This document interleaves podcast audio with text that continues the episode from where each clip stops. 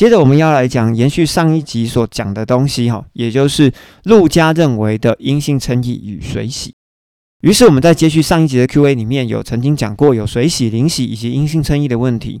而陆家呢，在西元八十五年左右哈，是西元八十五年哦，才写信给提阿菲罗大人。提阿菲罗大人是连续收到两封书信，第一封是路家福音，第二封呢就是使徒行传。而路加医生呢是在使徒行传第十九章之后才加入保罗的宣教团队。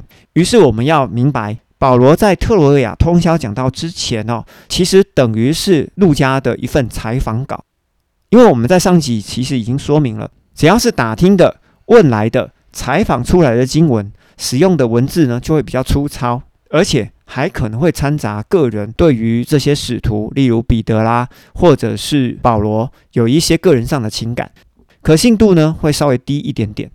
就如同今天有个偏蓝营的电视台，哈，例如我们讲中天好了，中天呢一定会为国民党美言几句嘛，哈，这是一定的。那我们再讲一个反例，如果今天是民视，好，民视就比较偏民进党，那么民视的新闻自然的就会为民进党美言几句。所以说，像这样子的电视台呢，他们的可信度呢，就会稍微要调低一点点。好，这个我们就明白当中的道理。而上集其实已经说过了，父等于圣灵，基督等于耶稣，也等于主。那我们要来看一下，在西元四十年之前，也就是天国降临日之前，彼得在耶路撒冷，好，也就是在圣殿山的东墙，哈，东边那道墙的底下，叫做所罗门走廊的底下，好，又名所罗门廊下。他做了两次演讲，第一次演讲是在《使徒行传》的二章三十八节的位置。彼得说：“你们应当要悔改，要悔改什么事情？就是不承认耶稣基督的罪，并且呢，每一个人都要奉耶稣就是基督的名受洗，使得你们在信仰上的罪得以赦免。接着就必须要领受所赐的圣灵。于是，在这边呢，就有三千人受洗。”那他们是受施洗约翰悔改的洗吗？当然不是哦，而是要受耶稣就是基督的洗。那这些洗是水洗吗？还是灵洗？其实文字在这边哈，并没有讲得太清楚。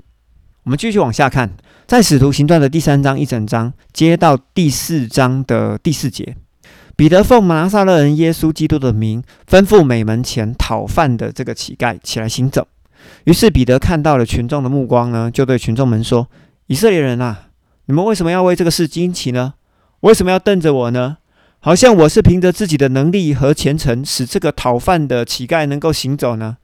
亚伯拉罕、以撒、雅各的上帝，好，或者是雅各的神，或者是雅各的圣灵，就是我们的祖宗上帝，好，或者讲祖宗圣灵啊，荣耀了他的仆人。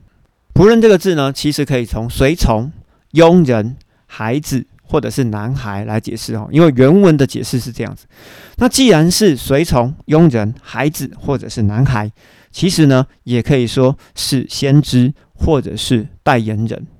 那这个先知代言人是谁呢？其实就是耶稣。接着彼得继续说：“这位耶稣，你们把他送到官府里面去。比拉多原本是要放他，但是你们却当着比拉多的面拒绝了他。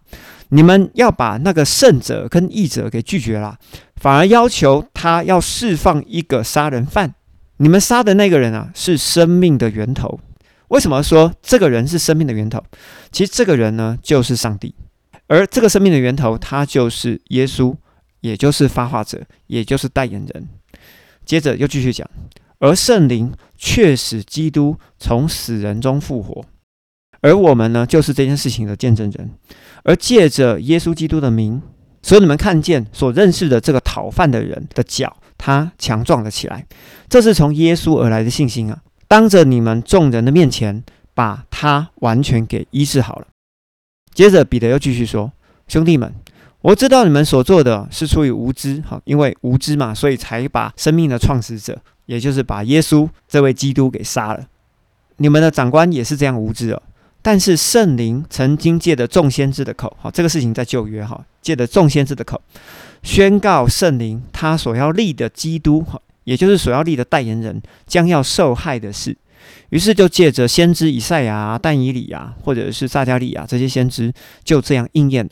所以你们应当要悔改归正，也就是要相信耶稣就是基督，使得你们在信仰当中不幸的罪得以涂抹。因为相信了嘛，所以上帝就原谅；因为原谅，所以罪就得到涂抹。那这样子呢，在那个安乐的日子里面，也就是在新天新地里面，这个日子呢，就会从主的面前到来，哈，也就是从基督的面前到来，并且圣灵他一定把为你们预先选定的基督先差来。那这个基督呢，其实就是出手的果子，而基督呢，必须要留在天上，直到万物复兴的时候，也就是圣灵自古借着圣先知口所说的，就如同摩西曾说。你们的主神，好，也就是你们的主圣灵，要从你们的兄弟中间给你们兴起一位先知，也就是耶稣，像摩西一样。无论这位基督对你们说什么，你们都应当要听从。而不论谁不听那位先知，也就是不听那位基督的话，必从这个民中被灭绝。为什么耶稣可以成为先知呢？我在这边就稍微做一下补充说明哦。只要是圣灵有进入到这个人的里面，这个人其实就叫先知。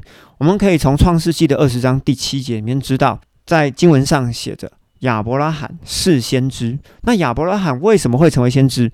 因为他相信上帝，因为信而让圣灵住在他的身上，所以有灵的人其实就被称为先知。所以你知道今天的先知是谁吗？今天的你其实就是先知，知道吗？大概是这样子。好，我们继续往下看。所有从萨摩尔起以及相继兴起讲话的先知，都曾经宣告这些日子：你们是先知的子孙，是要承受圣灵向你们祖先所立约之人。圣灵也曾经对亚伯拉罕说：“地上的万族都要因你的后裔得福。”于是圣灵先给你们兴起了他的仆人，或者是男孩，其实这就是基督。或者说是圣灵的代言人，差基督来祝福你们，使你们个人要回转，并且要离开罪恶。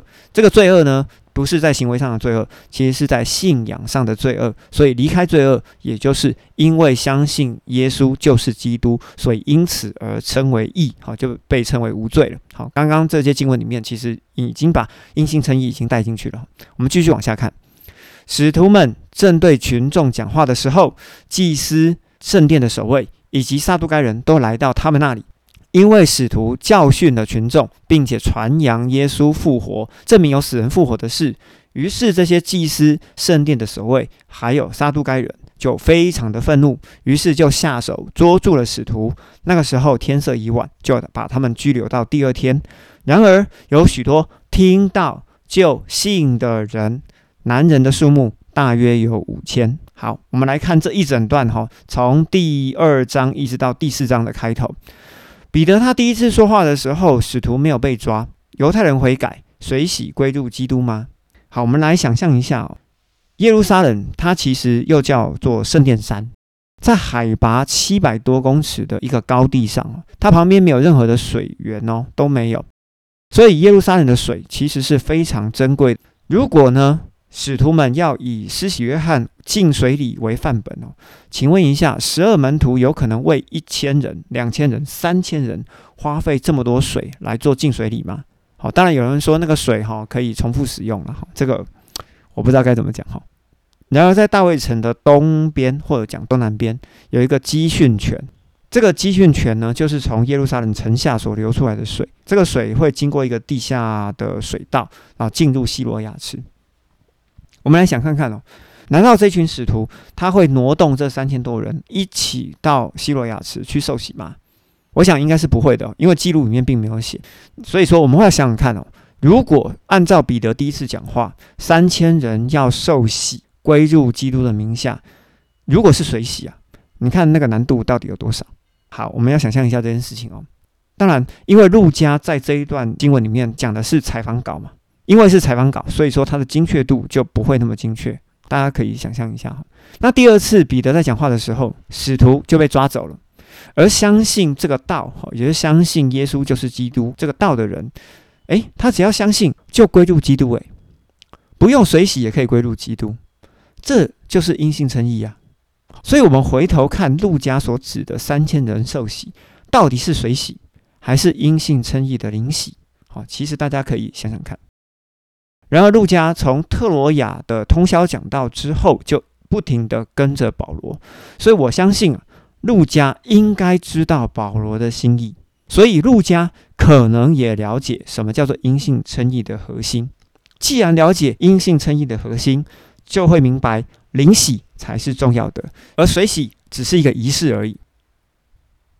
今天节目大概就做到这边了。如果呢，你对阴性称义和水洗之间呢有什么想法，请你记得在 Apple Podcast 或者在 Live 群组当中留言给我。如果你觉得这集对你有所帮助，请你帮我分享给一个可能需要的朋友。如果想继续听到优质的节目，本节目需要你的祷告、转发以及奉献，非常的感谢你。咖喱公信的最新单集于台湾时间每周四下午六点钟准时发布哦。咱们下次见，拜拜。